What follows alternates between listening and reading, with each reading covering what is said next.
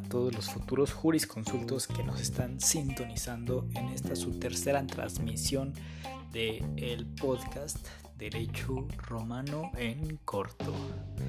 Yo soy su amigo Angelito César Augusto y hoy les estaré explicando todo lo que deben de saber de la monarquía. La monarquía es un lapso de tiempo que comprende desde el 753 a.C. hasta el 509 a.C. Vamos a estar hablando de los reyes romanos, uno que otro chismecito de ellos, este, su organización social, su organización política y el ámbito jurídico.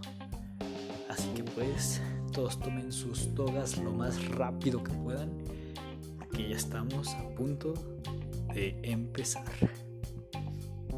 Bueno, el primer rey romano ya lo conocemos, ya lo mencionamos, es Rómulo. A Romulito, ¿qué le debemos? Pues la unificación de los pueblos. Ya vimos cómo raptó a las Sabinas, cómo se hizo compa de los Sabinos, de los Etruscos, y ya todos formaron el pueblo romano. También pues le debemos la fundación de Roma, y esto es lo importante de nuestro querido amigo Romulito.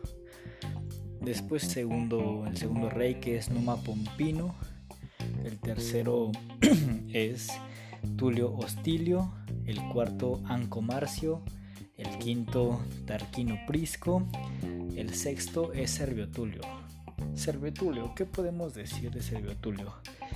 Él hizo unas reformas conocidas como las reformas servianas, tema del cual les platicaré cuando ya lleguemos a a la República, ya que aunque estas reformas se propusieron en esta época de la monarquía, no tuvieron validez, positividad y aplicación hasta la República.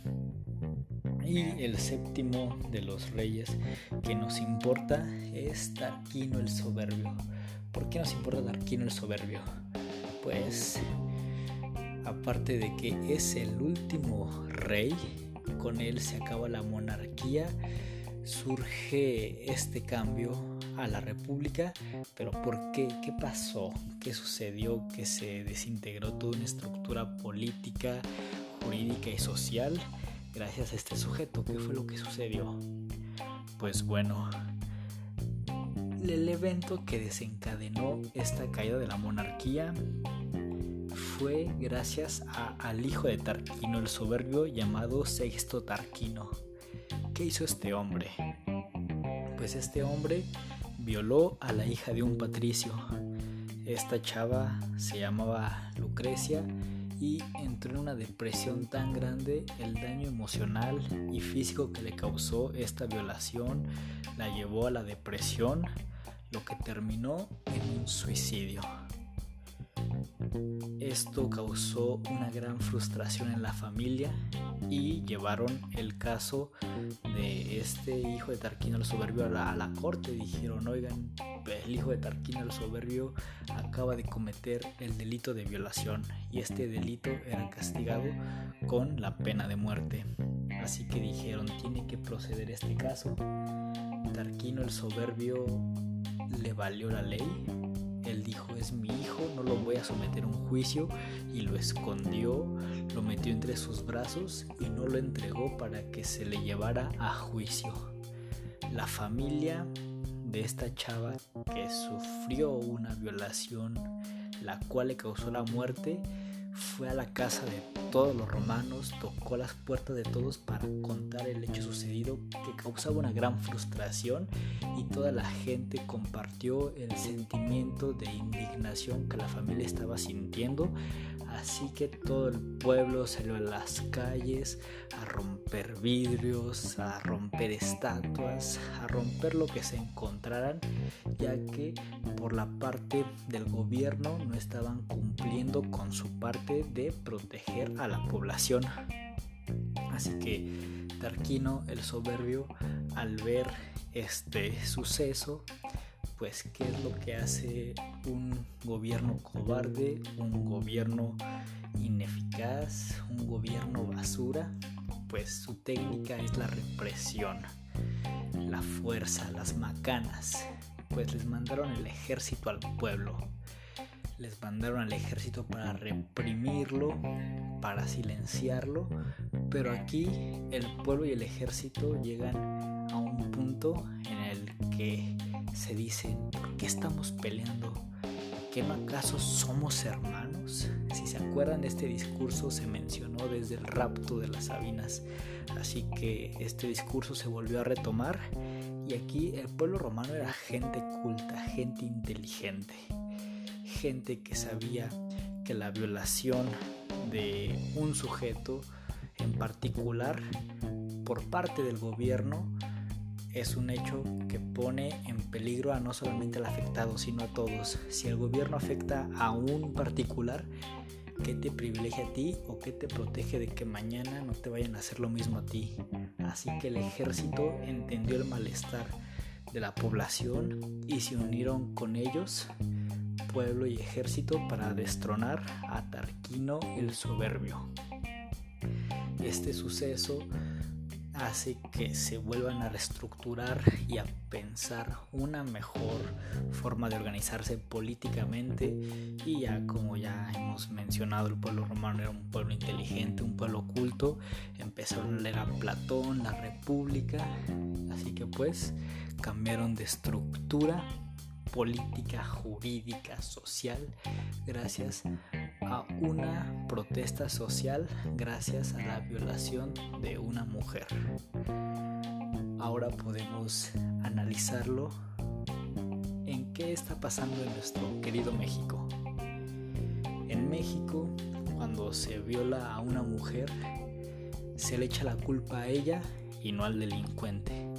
¿Qué dicen cuando violan a una mujer? Dicen, ay, pues salió noche, era lo que él esperaba, este, salió con ese vestido llamativo, claramente le iban a violar. Comentarios tercermundistas, machistas e ignorantes. Como podemos entender, los romanos no eran nada de esto. Como ya dijimos, ellos entendían que la violación del poder hacia un sujeto no solamente le afecta a ese sujeto, sino que nos afecta a todos, por lo cual todos debemos aspirar un bien mayor y no justificar al delincuente o cuidar al sobrinito, al hijo, al primo que es este conocido del político, nada de eso. Conocían sus derechos, sus obligaciones y por eso mismo este suceso acabó con la monarquía y demostraron que la soberanía radica en el pueblo, no en el sujeto que se osa llamar rey, presidente o gobernante y que cuando el pueblo conoce y exige lo que necesita, va a cambiar a toda su nación. Esa es la enseñanza que nos deja Roma. Así que ya entendimos cómo es que cae la monarquía gracias a Tarquino el Soberbio en el año 509 a.C. Ahora que ya acabamos con la parte histórica, vámonos a la organización social. ¿Cómo se organizaba Roma en la monarquía? Cabe recalcar. Este, aquí se hace una división que consta de varias estatutos, clases sociales y una de ellas es las gens. Las gens viene del término engendrar y ustedes se estarán preguntando qué diablos es una gens. Pues si nos ponemos a recordar lo que hemos visto en ediciones pasadas del podcast, cuando Rómulo y Remo llegan Ahí a las siete montañas llegan con 300 hombres. A estos 300 hombres les llaman los padres de Roma, que estos también terminarían siendo una clase social llamada los patricios, pero no nos adelantemos. Entonces como 300 hombres llegaron a Roma, va a haber 300 gens. Así que podemos entender que las gens son un cúmulo de familia que pertenecen a un tronco en común. Si no les queda bien en claro, podemos explicarlos con el nombre. Este, ¿Cómo se componía el nombre romano? Se componía de un prenomen, que es el nombre que te pone a tu familia, el nombre gentilicio, o sea, el nombre de la agencia a la que pertenecías, y un apodo que te asignaban. Por ejemplo, todos conocen a Julio César, pero lo que no saben es que en realidad se llama Cayo de la gens Julia, apodado César. Entonces pertenece a la gens Julia. Esto quiere decir que de estos 300 hombres que llegaron a, Roma, algunos se llamaba Julio, entonces le heredó su nombre al resto de esta descendencia de familia que iba a tener un mismo tronco en común. Estas mismas gens heredaban dioses, leyes y costumbres. Después está el pater familias. Aquí podemos entender que Roma también Roma tiene sus cosas buenas, sus cosas malas. Entre estas malas está pues esta costumbre patriarcal, machista y lo podemos entender pues de esta misma clase social, los pater familias, pater, patricio, patriarcado, padre, todo viene de una misma raíz léxica. Entonces, pater familias, ¿quiénes eran estos, estos carnales? Pues eran los jueces domésticos, ellos iban a tomar todas las decisiones de la casa y ellos podían vender, matar o abandonar a sus hijos. Como ya dijimos, eran la máxima autoridad familiar y también eran los que iban a votar las leyes en representación de toda su casa. Después estaban los clientes. Los clientes viene de la palabra latina cliens, que significa el que escucha. Estos clientes eran hombres extranjeros que llegaron a Roma, pero como eran extranjeros y no eran pertenecientes de los padres de Roma, no tenían derechos civiles ni políticos, así que no les tocaba más de otra que ponerse al servicio de un pater familias para ofrecerle sus servicios. Así que estos eran los clientes. Después están los plebeyos, al igual que los clientes eran hombres extranjeros que llegaron a Roma, pero ellos no quisieron ponerse al servicio de ningún pater. Entonces ellos dijeron podemos jalar por nuestro propio lado, no los necesitamos. Así que estos se vuelven también otra, otra clase social. Y el único derecho que, que contaban era con el ius commercium, que pues es el derecho de vender, pero como ya dijimos no tenían ni derechos políticos ni civiles. Después estaban los esclavos, que la esclavitud se define simplemente como el hombre que es propiedad de otro hombre. Estas eran las organizaciones sociales en la, en la monarquía y ahora vamos a hablar de la organización política quiénes eran las figuras de autoridad en la, en la monarquía. Claramente el más importante en una monarquía es el rey. El rey viene de las palabras en latín rex o reyes, que significa el de la regla. Pero reglas de qué o reglas para qué, porque yo puedo comprar una casa, tener mi familia y poner mis propias reglas, ¿no? Pero eh, en este sentido no se enfocaba este sentido etimológico de la palabra rey. El de las reglas tenía que hacer estas reglas en favor y en servicio del pueblo, de la servidumbre. No son reglas para mí ni para servirme a mí mismo, son reglas para los demás. Así que estas reglas no iban a ser de lo que a mí se me diera mi gana, sino que tenían que apegarse a las costumbres y a los valores que fueron heredadas por los padres de Roma. Que este código moral se le conoce como el Mores Majorum, pero lo veremos más adelante.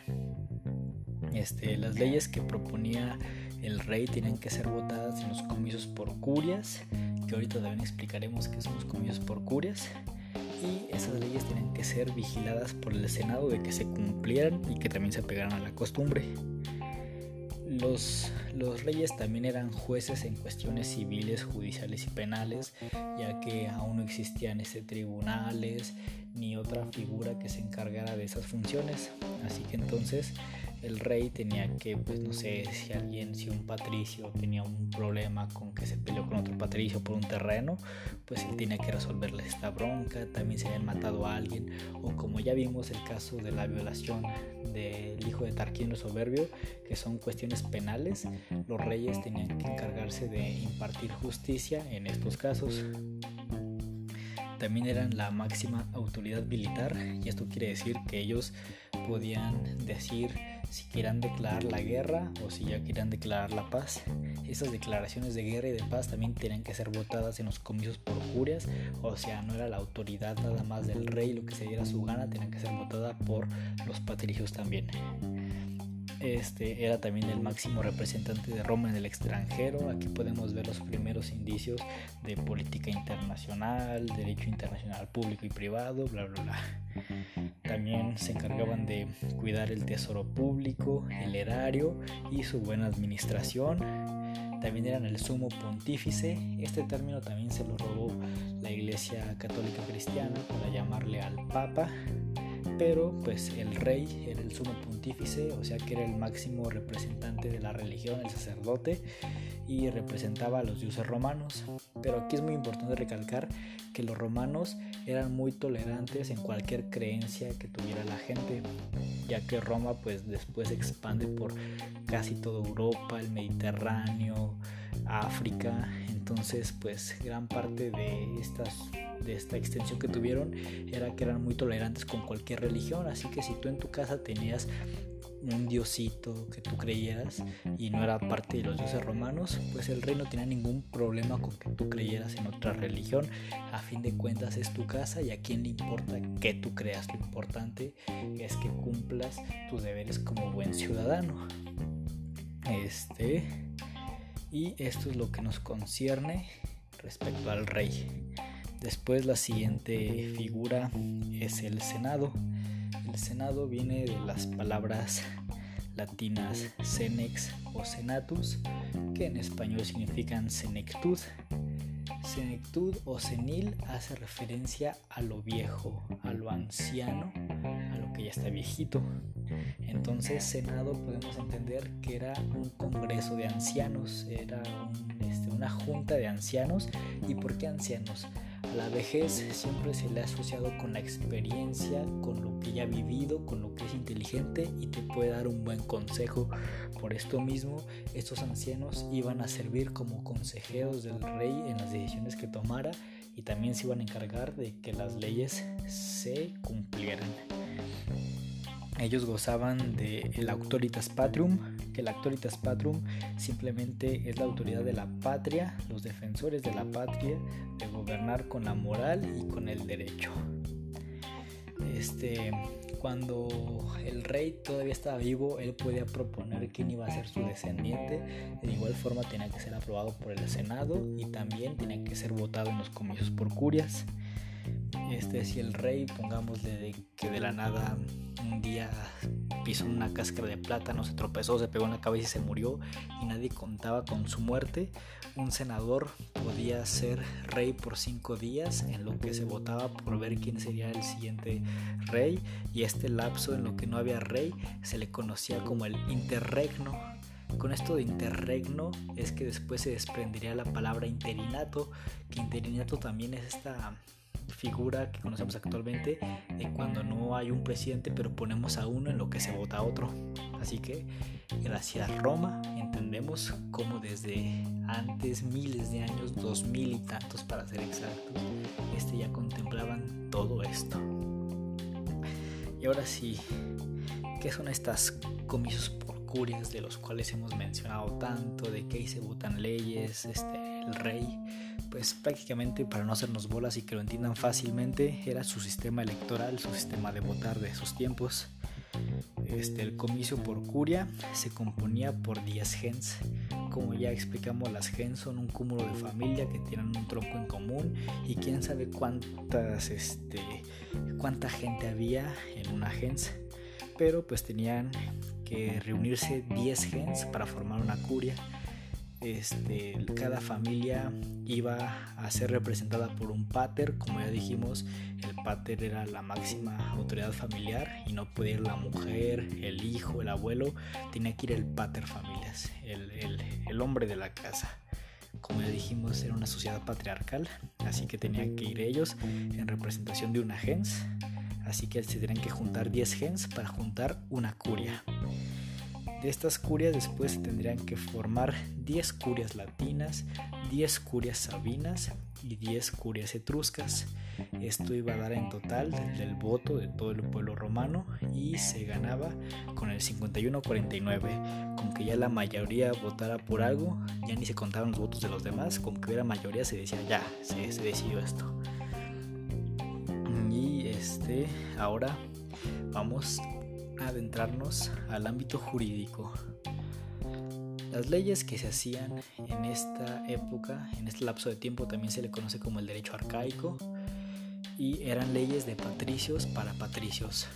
Como dijimos, los clientes no tenían derechos, los plebeyos no tenían derechos más allá del comercio, los esclavos no tenían derechos. Entonces, pues Aquí comprendemos que solamente eran leyes de patricios para patricios, era nacionalista, rígido y solemne y tenía que apegarse a la costumbre. Este, solo el rey puede interpretar las leyes y sus juicios eran más que nada como obras teatrales. Esto era también muy inspirado en los griegos. De hecho, si pueden leer la Apología de Sócrates, pueden darse una idea de que prácticamente tenían que ir frente a todo el pueblo, frente a todos los que iban a estar ahí custodiando ese juicio y tú tienes que echarte la labia de tu vida, tienes que convencer a todos, más que tener la razón, tienes que persuadir a todos. Por eso decimos que era una obra teatral los juicios, porque tienes que convencer a la gente de que tú eras el inocente y no había una técnica o un proceso que te hicieran. Este otro aspecto que hay que recalcar del ámbito jurídico la monarquía es que no existía una distinción entre el ius y el fas. Y ustedes estarán diciendo, ¿qué rayos es el ius y el fas?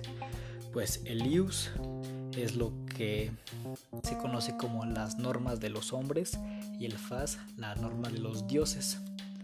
De hecho, ustedes eh, a lo largo de su vida, tal vez en alguna clase de historia, de ciencias sociales, escuchan la frase ius naturalista, que son la gente del derecho natural, ius, pues derecho, norma de los hombres, naturalista, pues de los naturaleza que diga. Entonces, ius viene de aquí, desde acá, desde este término latino, ius, norma de los hombres, fas, normas de los dioses. Así que en la monarquía en este lapso no había ninguna distinción entre los dos y era lo mismo, o sea que lo que también decía Diosito también tenía que aplicarse y considerarse en las leyes del momento.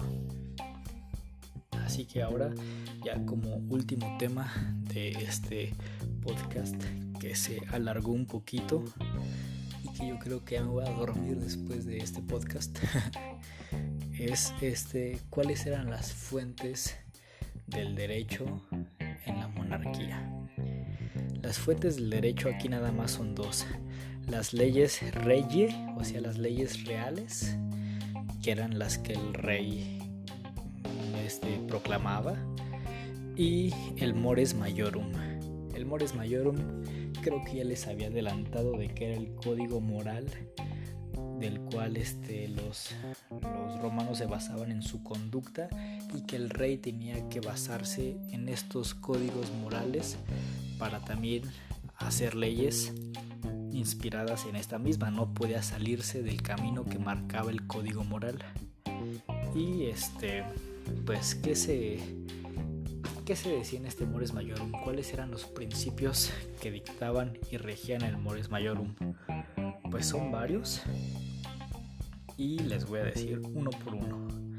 Estaba el genius, que el genius era el conocimiento o la inteligencia que te heredaron los padres, los padres fundadores de Roma, los 300 hombres. Después está la religio, que la religio es la costumbre, tiene que apegarse a la costumbre. También este, la palabra moral viene del mos mores, que significa costumbre.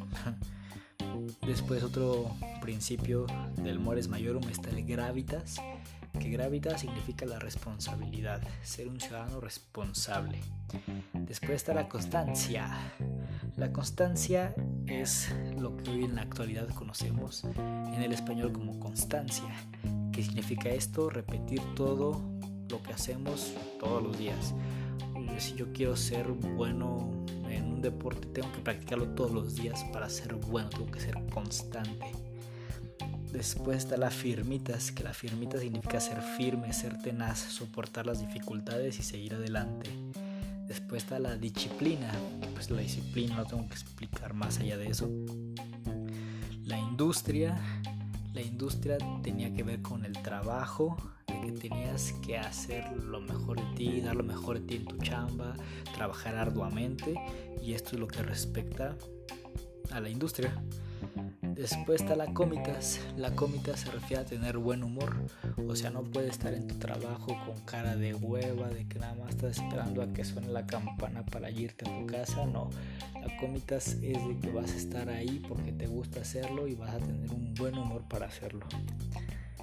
Luego está la virtus. La virtus es lo que en la palabra española conocemos como virtud pero para los que no conocen el origen etimológico de la palabra virtus, tiene que ver con la virilidad, ya que como hemos recalcado muchas veces en este podcast, era una sociedad machista patriarcal, entonces virtus, lo, viril, tenía que ver con lo macho, con el hombre, con la fuerza, entonces la virtud es tener energía, ser viril, ser macho. Después está la clemencia, que la clemencia es, pues en la actualidad, que conocemos como alguien clemente. Si alguien me debe 30 varos, pero yo lo veo necesitado y yo le digo, sabes que ya no te preocupes, no me los pagues, estoy siendo clemente porque tú me debes algo, pero yo estoy cediendo a tu derecho. Estoy diciendo, sabes que ya no hay bronca. Después está el frugalitas, este, este principio del Mores Mayorum es muy importante y deberíamos reevaluarlo y aplicarlo en la actualidad, ya que el frugalitas consiste en tener gustos sencillos, no ser alguien ostentoso, ser alguien humilde. Y esto era tan importante en la sociedad romana que si tú eras un senador, pero estabas presumiendo que tenías cinco relojes Rolex, que tenías un Ferrari, que tenías una casota, una casa blanca, que tenías 20 esposas y tenías una alberca en tu casa, te dicen, ¿sabes qué vato? Tú eres muy presumido, tú no cumples con esta parte del mores mayorum, por lo cual pues no puedes ser senador, carnal, no puedes este, ni ser rey, ni tener ningún puesto importante porque eres muy presumido y ocupamos gente que sí sea buena haciendo lo que hace, pero es humilde. Ahorita todos los que están en el poder, cuantos no nada más llegan ahí nada más para apoderarse de todo el barrio y volverse los más presumidos del mundo y creerse los Jesucristos encarnados en esos tiempos modernos, Así que esto es lo importante de estudiar derecho romano, volver a cuestionarnos nuestra sociedad actual. Luego está el severitas, que la severitas es la severidad consigo mismo. Si yo hago algo, no voy a esperar a que alguien me reclame porque yo me reclamo a mí mismo. Yo soy consciente de lo que hago y trato de dar lo mejor de, de, de mí mismo. Eso es la severitas. Después está la veritas, que es decir la verdad y buscar la verdad. Después está el humanitas, que se refiere a tratar de ser el mejor ser humano que puedas ser. y después está la prudencia. La prudencia es un sinónimo de conocimiento en el latín. O sea, si te dicen prudente, significa que eres inteligente. Prudencia es igual a conocimiento. Entonces, prudencia es que tú vas a agarrar un montón de libros, vas a leer, vas a investigar. Y esto es la prudencia, básicamente. Después está el salubritas. Esta palabra evolucionó actualmente a salubridad. Y lo relacionamos, pues, por ejemplo, ahorita con la pandemia, de que tienes que seguir todas las medidas de salubridad, el gel, el gel antibacterial, el cubrebocas. Pero aquí, aparte, más aquí no solamente trataban este tema biológico de salud, sino que también tenía que ver con tener buenos hábitos, buenas amistades, no tener parejas tóxicas, relaciones tóxicas, hacer ejercicio, comer bien, lavarte las manos. A eso se refería el principio de salubritas. Este, finalmente también había su código de antivalores, que a esto le llamaban el levitas. El levitas consistía en ser una persona inestable que diga voluble y que actuaba con frivolidad. Cualquier indicio que dieras de inestabilidad, de que un día estabas feliz, al día siguiente agüitado, el pater familias si te tenían como hijo y te veía así que eras flojo, que eras voluble, que eras frío, que hacías tu trabajo pero de mala gana, podía desheredarte, abandonarte o hasta matarte porque no estabas cumpliendo con los deberes de un buen ciudadano romano y también si no cumplías con alguna de estas condiciones del mores maiorum, también entrabas en esta parte de los antivalores. Y con esto terminamos finalmente la monarquía. Muchas gracias, buenas noches. Tomen agua, se me cuidan. Gracias.